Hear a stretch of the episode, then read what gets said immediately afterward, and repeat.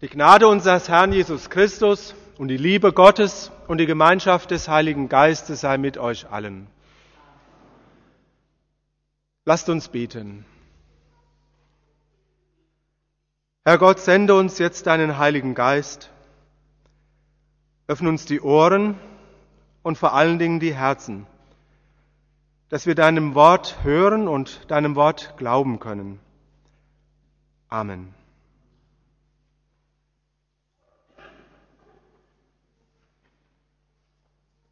Liebe Brüder und Schwestern im Herrn Christus, heute geht es in der Predigt um den Brief eines prominenten Gefangenen, den er aus dem Gefängnis geschrieben hat. Dieser Gefangene ist schon lange in Gefangenschaft und erwartet darauf, dass ihm der Prozess gemacht wird.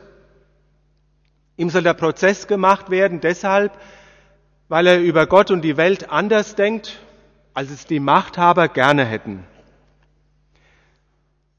Die Lage sieht nicht gut aus für ihn. Er hat mit einer schweren Strafe zu rechnen, möglicherweise mit der schwersten, mit der Todesstrafe. Dieser Brief des prominenten Gefangenen, er ist aus dem Gefängnis heraus an eine kleine christliche Gemeinde gerichtet. Und die haben sich wohl vorher nach dem Wohlergehen dieses Gefangenen erkundigt. Wie er wohl mit seinem Schicksal zurechtkommt, ob er möglicherweise verbittert ist, ratlos, ob er vielleicht unter Depressionen leidet und ob er vielleicht mit Gott hadert. Gott, wie kannst du das zulassen? Denn dieser prominente Gefangene, der ist um seines Glaubens willen im Gefängnis und eingesperrt. Dieser Gefangene, ihr wisst es ja, es ist der Apostel Paulus, der Missionar Gottes, der in einem Gefängnis der römischen Weltmacht eingesperrt ist, in Ephesus oder in Rom, man weiß es nicht ganz genau. Er schreibt jedenfalls einen Brief aus dem Gefängnis heraus, das darf er wohl, und er schreibt an die Gemeinde, die ihm besonders ans Herz gewachsen ist. Es sind gar nicht viele, wahrscheinlich nicht so eine große Gemeinde, wie wir es sind. Und die Gemeinde ist in Philippi, eine Stadt im Nordosten Griechenlands gar nicht weit weg von der Türkei heute. Ich war schon einmal da, das ist sehr eindrücklich, wenn man durch diese Straße geht und weiß, da ist auch der Apostel Paulus durchgegangen. Also das ist schon was. Und in dieser Gemeinde in Philippi, da gibt es eben ein paar Christen, die zum Christentum, zum Glauben gekommen sind, weil Paulus ihnen davon erzählt hat, weil er als Missionar unterwegs war im damaligen römischen Weltreich. Und dieser Brief aus der Gefangenschaft an die Gemeinde in Philippi, der hat vom Anfang und vom Ende das Thema Freude. Wir haben es vorhin als Epistel gehört und ich lese die Verse noch einmal vor, ein Abschnitt daraus. Paulus schreibt, einige zwar predigen Christus aus Neid und Streitsucht einige aber auch in guter Absicht. Diese aus Liebe, denn sie wissen, dass ich zur Verteidigung des Evangeliums hier liege. Jene aber verkündigen Christus aus Eigennutz und nicht lauter. Die Menschen, sie möchten mir Trübsal bereiten in meiner Gefangenschaft. Was tut's aber? Wenn nur Christus verkündigt wird, auf jede Weise, es geschehe zum Vorwand oder in Wahrheit, so freue ich mich darüber. Aber ich werde mich auch weiterhin freuen, denn ich weiß, dass mir dies zum Heil ausgehen wird. Durch euer Gebet und durch den Beistand des Geistes Jesu Christi, wie ich sehnlich warte und hoffe, dass ich in keinem Stück zu Schanden werde, sondern dass frei und offen, wie allezeit auch jetzt, Christus verherrlicht werde an meinem Leibe es sei durch Leben oder durch Tod. Denn Christus ist mein Leben und Sterben ist mein Gewinn. Für Paulus, den Evangelisten, den Missionar und Apostel, den Gesandten Jesu Christi, für ihn bedeutet es, dass er Jesus nachfolgt. Für ihn bedeutet es, dass das für ihn eine Freude ist. Auch mitten im Leiden. Und er nennt zusammengefasst in diesem Abschnitt zwei Gründe, die ihn dazu bringen, dass er sagen kann, obwohl ich hier im Gefängnis sitze und nichts Gutes mir schwant, kann ich mich trotzdem freuen. Er nennt zwei Gründe dafür. Der erste Grund, er freut sich, dass es dem Evangelium gut geht.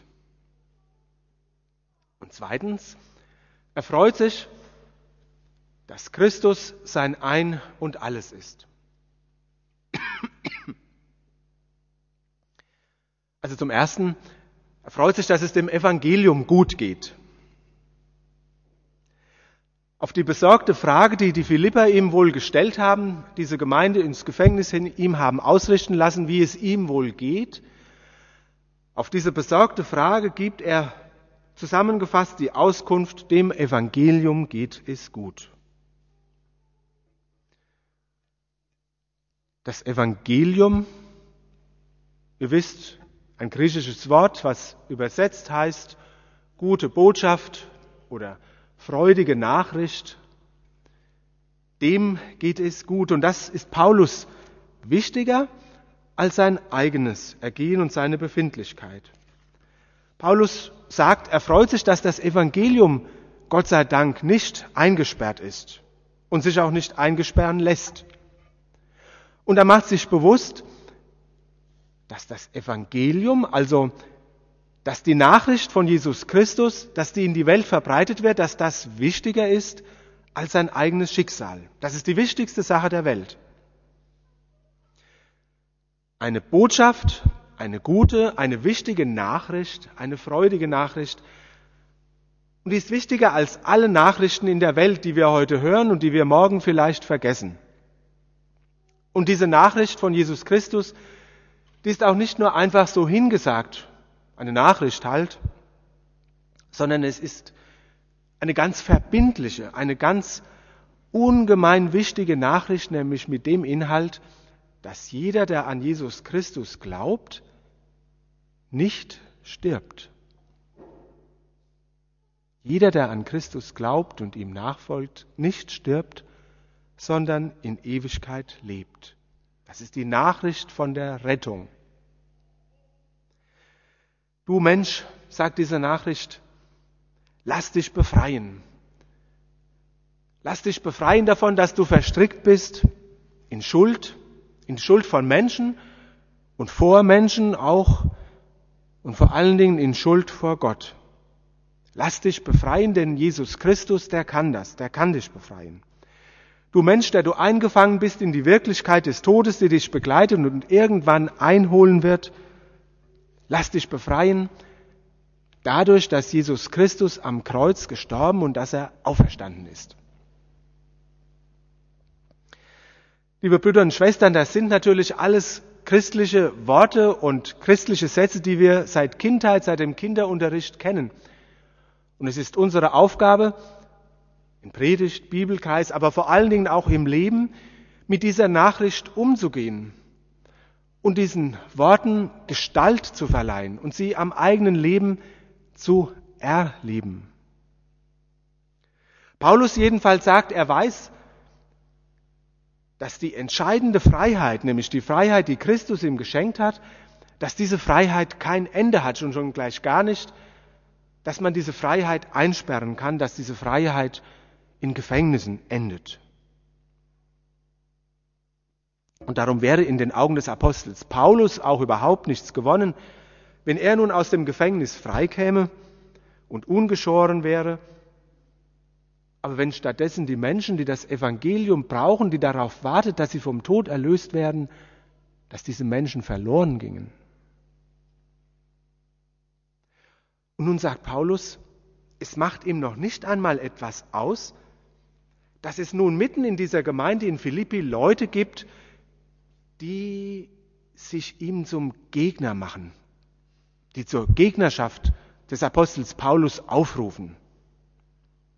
Gegner, die es offenbar gibt in der Gemeinde, die es offenbar begrüßen, dass der Apostel Paulus erst einmal aus dem Verkehr gezogen ist. Nach allem, wie sich der Apostel Paulus im Neuen Testament darstellt, in den Korintherbriefen, im Galaterbrief, im Römerbrief, das sind ja seine Schreiben, kann man sich vorstellen, dass es nicht unbedingt ein smarter, ein bequemer und ein immer angenehmer Zeitgenosse gewesen sein muss. Wenn der Apostel Paulus bei uns auf Gemeindeversammlungen oder auf Pfarrkonventen oder Synoden auftauchen würde, ich kann mir auch ganz gut vorstellen, dass da einige sagen würden, mit dem kann ich überhaupt nichts anfangen. Der ist mir viel zu straight, der ist mir viel zu genau und ach nee. Und solche Leute muss es wohl auch in dieser Gemeinde in Philippi gegeben haben. Sie fangen nun ihrerseits an, das Wort zu führen und zu predigen. Und einige von ihnen nützen wohl die Gefangenschaft Paulus aus, um den lahmgelegten Apostel geradezu zu verunglimpfen. Antrieb und Motivation dessen, was sie in der Gemeinde tun, sagt Paulus, ist Neid und Streitlust.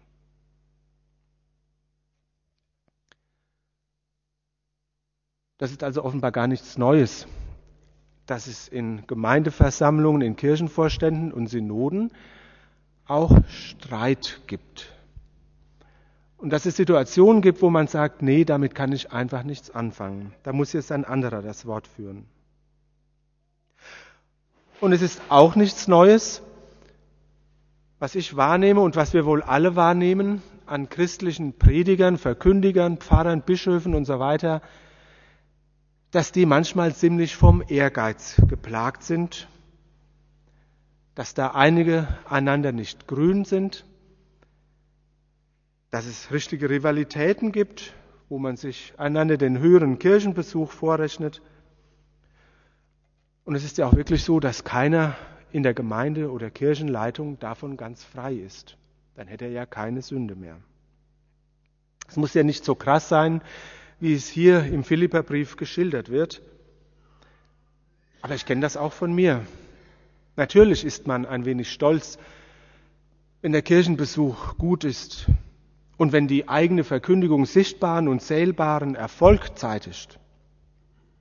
Und es ist ja auch menschlich verständlich, dass jeder, der in der Gemeinde tätig ist und sowieso die es hauptamtlich sind, dass es gut ist, wenn man auch mal einen Erfolg sieht, den man sehen und zählen kann. Früchte seiner eigenen Arbeit. Aber gerade dann, dann sollen wir uns vom Apostel Paulus gesagt sein lassen, was tut's aber? Ist nicht so wichtig, ob das aus Stolz oder gar aus Streitlust ist. Wenn nur Christus verkündigt wird, es geschehe zum Vorwand oder in Wahrheit, so freue ich mich darüber. Letztlich liegt es ja auch nicht an den Predigern und an den Pfarrern, weder an Paulus noch an seinen Gegnern. Alles, was an Verkündigung der guten Botschaft geschieht, wenn das Evangelium weitergegeben ist, auch wenn das menschlich mal nicht so aus ganz ehrlichen und sauberen Motiven gesprochen ist, es kann, so sagt Paulus, dazu gereichen, dass Christus verherrlicht wird, dass Christus groß und herrlich wird. Und ein schlechter Pfarrer, der kann dem Heiligen Geist nicht wirklich das Konzept verderben. Das hat übrigens schon auch die frühe Christenheit in einem feierlichen Synodenbeschluss entschieden und unser lutherisches Glaubensbekenntnis, das Augsburger Bekenntnis, hat es im achten Artikel aufgenommen. Da heißt es, in der christlichen Kirche gibt es in diesem Leben unter den Frommen viele falschen Christen, Heuchler und auch offenkundige Sünder. Dennoch sind die Sakramente wirksam, auch wenn die Priester, durch die sie gereicht werden, nicht fromm sind. Das ist ja immerhin was. Und das ist was Wichtiges. Und man muss dabei bedenken, zweierlei, dass diese Sätze uns nämlich zum Trost geschrieben sind für die Angefochtenen, die sagen, na, kann ich den, dem Pfarrer, dessen Lebenswandel ich kenne, kann ich dem denn noch ein Wort glauben? Kann ich denn von dem die Absolution, die Befreiung von der Sünde empfangen und das heilige Abendmahl? Es ist zum Trost geschrieben, gesagt, ja, das kann ich. Es kommt nicht auf den Lebenswandel von diesem einzelnen Menschen an. Es ist aber kein Freibrief dafür, dass Pfarrer ihre Arbeit nicht richtig tun sollen oder dass sie sich nicht bemühen sollen um ein ordentliches Leben. Und das Zweite, Paulus redet von der Evangeliumsverkündigung durch unwürdige Prediger, also von Leuten, die es aus falschen Antrieben tun. Aber er redet damit nicht das Wort, dass das biblische Evangelium verfälscht wird. Davon spricht er zum Beispiel in seinem Brief an die Galater einige Kapitel lang. Und er sagt, passt auf, dass das Evangelium nicht verfälscht wird. Nicht alles, wo Christen draufsteht, ist auch richtig, ist auch biblisches und rechtes Evangelium. Und gerade unsere lutherische Kirche, die hat es ja in ihren Genen drin aus der Reformation und in unseren Bekenntnissen und auch in dem, was unsere Gemeinde konstituiert, dass wir sagen, wir wollen uns darum bemühen, dass das, was in unserer Kirche geglaubt und verkündigt wird, dass es dem entspricht, was Christus treibt, wie Luther gesagt hat, wo Christus drin ist und nicht nur Christus draufsteht. Dem Apostel liegt daran, dass es dem Evangelium gut geht, so habe ich gesagt. Vielleicht ein fernstehender Gedanke für uns. Uns geht es ja gut. Wir leben in einem Land, in dem es einem gut gehen kann. Wir haben Wohlstand, wir haben Freiheit. Aber ob es dem Evangelium in unserem Land gut geht, ist schon eine andere Frage. Was an Theologie, an christlicher Theologie heute veröffentlicht und getrieben wird, das ist nicht immer das, was Christus treibt. Ihr kennt alle die Stichworte Theologie der Befreiung, Theologie der Freiheit. Die evangelische Kirche und Deutschland hat versucht, den Inhalt ihrer Verkündigung und dessen, was ihr wichtig ist, zusammenzufassen, indem sie gesagt haben, wir sind Kirche der Freiheit. Es ist nicht falsch, aber das kann schon ganz schön hohl werden. Wenn Kirche nur Freiheit zu verkündigen hat, das ist ja nicht alles. Und es kommt ja auch darauf an, Freiheit wovon und Freiheit wozu.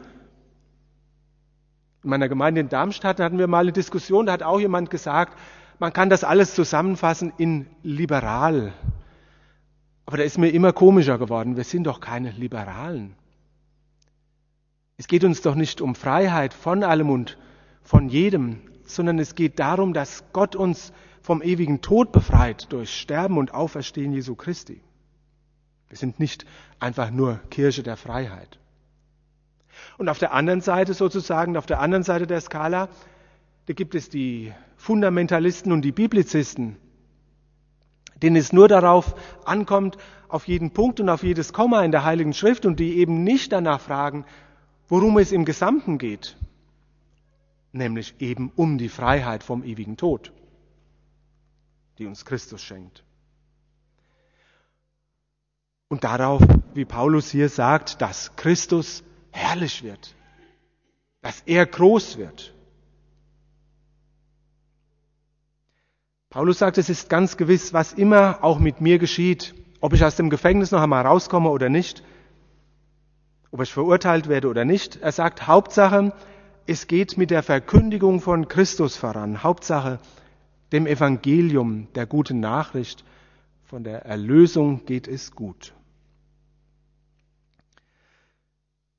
Das ist das Erste. Und das Zweite ist, dass Paulus sagt, er hat Grund zur Freude, weil Christus sein Ein und alles ist. Er schreibt, sein Schicksal, seine Gefangenschaft, möglicherweise auch sein Tod als Märtyrer, die sollen dazu beitragen, dass Christus verherrlicht wird. Er weiß sich so eng und so intim mit Christus verbunden, dass selbst die Frage, ob er einem schrecklichen Tod entgegengeht, dass selbst diese Frage ihr Gewicht verliert.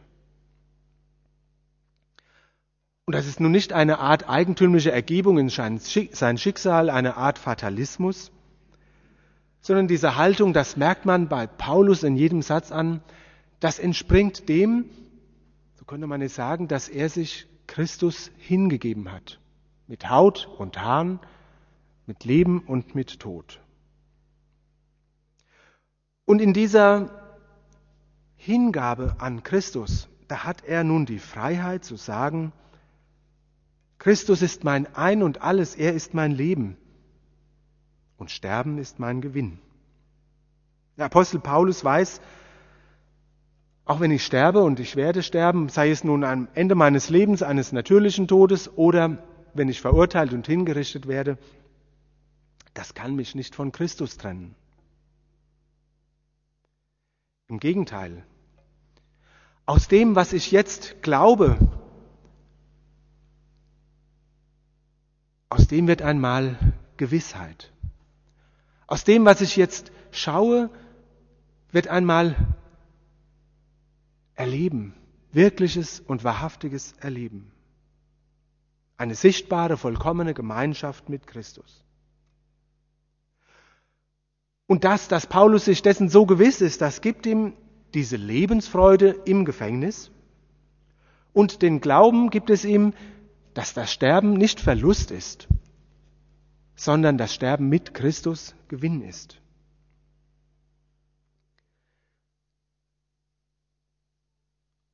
Dass Sterben ein Gewinn ist, das hört man manchmal heute auch in ganz anderen Zusammenhängen. Sterben ein Gewinn für Menschen, die unheilbar krank sind. Sterben eine Erlösung, bei der man auch behilflich sein kann. Euthanasie, ein guter Tod. Das ist eine Frage, auf die der christliche Glaube schon immer skeptisch, um es vorsichtig zu sagen, geantwortet hat, weil jeder Tod auch nicht der sanfteste, wie der Tod nicht der Erlöser ist, sondern Christus der Erlöser ist. Für uns ist das vielleicht alles ein paar Etagen zu hoch, liebe Brüder und Schwestern. Wir sind nicht Märtyrer und wir stehen noch nicht vor der Frage der Euthanasie in unserem Leben, jedenfalls jetzt nicht. Wir sind nicht Märtyrer und wir werden es, so Gott will, auch nicht sein. Und auch verläuft unser Christenleben nicht so wie das eines Apostels, wie er sagt, frei und offen vor aller Welt. Alle Welt sieht mein Schicksal und wird davon hören. Bei uns ist es viel undramatischer. Unser Christenleben seit, dem Heil, seit der heiligen Taufe, es steht aber trotzdem im Herrn oder unter seinem Namen. Auch wir leben in ihm, wir sind in ihm drin und wir sterben in ihm. Als solche Leute, die Jesus Christus nachfolgen, gehen wir auf seinen Spuren. Wir gehen den Weg des Todes, aber wir gehen durch den Tod mit Christus in das Leben hinein, weil wir im Glauben Glieder an seinem Leib sind. Deshalb wird er uns mitnehmen, er wird uns an der Hand nehmen und wird uns aus dem Tod herausreißen, zum Leben, das kein Ende kennt. Wer so glaubt, Wer so hofft und wer so leidet und nachfolgt, der ist eigentlich unverwundbar. Der hat eigentlich nicht wirklich viel zu verlieren, sondern der hat nur zu gewinnen. Und den kann vor allen Dingen nichts wirklich unter Druck setzen. Wer das erkannt hat, dass es überall nur darauf ankommt, dass Christus verherrlicht wird, im Leben und im Sterben, Wem Christus das Ein und alles geworden ist, über den kann wirklich eine große Freiheit kommen. Eine innere Ruhe und auch eine Gelassenheit. Wenn es schwer wird, wenn Schmerzen kommen und wenn Leiden kommen. Manchmal erleben wir das auch, wenn Christen auf den Tod zugehen, dass ihnen das geschenkt wird, dass sie da eine große Gelassenheit haben. Keine Angst vor dem Tod, vor dem Sterben, ja, aber nicht vor dem Tod, weil Christus da ist. So wie es der Apostel hier sagt. Und man könnte solche Menschen und auch Paulus beneiden. Wir wissen ja nicht, wie es jedem von uns einmal gehen wird in unseren letzten Wochen, Tagen und Stunden. mag uns aber auch ein Trost sein, dass der Apostel Paulus sich sehr bewusst ist, dass es hier wirklich um Glauben geht, nicht etwas, was man hat und was man in Händen halten kann und niemals verliert, sondern dass ihm der Glaube ja geschenkt wird. Und das, um, deshalb schreibt er auch, dass er sehnsüchtig wartet und hofft. Er hofft. Und das ist das Gleiche, was wir auch tun. Und dieses Hoffen kann auch passieren, wie es mit dem Glauben ist, dass die Hoffnung einmal stärker ist und ein andermal wieder schwächer. Und mit dem Glauben ist es ja auch so, dass Menschen, die wirklich fest im Glauben waren, dass die irgendwann das Gefühl haben, es zerrinnt mir alles aus den Händen. Und das ist ja auch gar nicht das Falsche. Es ist ja auch so, den Glauben haben wir nicht, der wird uns geschenkt. Und wir empfinden ihn mal stärker und mal schwächer. Das ist so. Und Paulus ist sich dessen auch bewusst, wenn ihm einmal alles aus der Hand rinnen sollte, wenn er glaubt, dass ihm alles aus der Hand rinnt und fürchtet, und wenn die Angst über ihn kommt und die Anfechtung, dann sagt er, dann kommt es gar nicht darauf an, was ich in Händen zu halten glaube und es kommt auch noch nicht einmal auf meinen Glauben in Wirklichkeit an, wenn ich ihn so verstehe.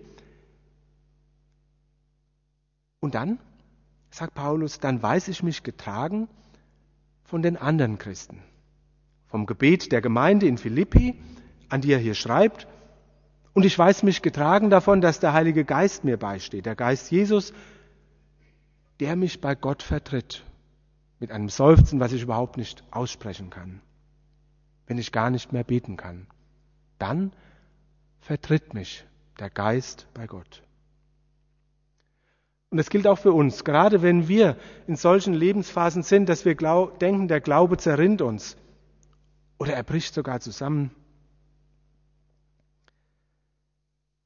Dann können wir auch wissen, dass der Heilige Geist uns vertritt und die anderen Christen uns vertreten mit ihrem Gebet, wenn wir nicht beten können. Das zeigt uns, wie wichtig es ist, dass wir als Gemeinde miteinander und vor allen Dingen füreinander beten und dabei diejenigen im Blick haben, die nicht beten können. Wir haben heute Morgen Paulus, diesen prominenten Gefangenen, den Nachfolger Jesu, zu uns sprechen lassen. Er zeigt uns, dass wir wirkliche und echte Freude haben können, auch im Leiden, durch das Evangelium, durch die gute Nachricht, die Christus uns bringt. Diesen Trost fasst ein altes, einfaches christliches Gebet zusammen, ein Stoßgebet. Das heißt, Jesus, dir lebe ich. Jesus, dir sterb ich. Jesus, dein bin ich, tot und lebendig. Einige predigen zwar Christus aus Neid und Streitsucht, einige aber auch in guter Absicht. Jene, diese aus Liebe, denn sie wissen, dass ich zur Verteidigung des Evangeliums hier liege. Jene aber verkündigen Christus aus Eigennutz und nicht lauter, denn sie möchten mir Trübsal bereiten in meiner Gefangenschaft. Was tut's aber? Wenn nur Christus verkündigt wird, auf jede Weise es geschehe zum Vorwand oder in Wahrheit, so freue ich mich darüber. Aber ich werde mich auch weiterhin freuen, denn ich weiß, dass mir dieses zum Heil ausgehen wird, durch euer Gebet und durch den Beistand des Geistes Jesu Christi. Wie ich sehnlich warte und hoffe, dass ich in keinem Stück zu Schanden werde, sondern dass frei und offen wie alle Zeit auch jetzt Christus verherrlicht werde an meinem Leib, es sei durch Leben oder durch Tod. Denn Christus ist mein Leben und Sterben ist mein Gewinn. Amen.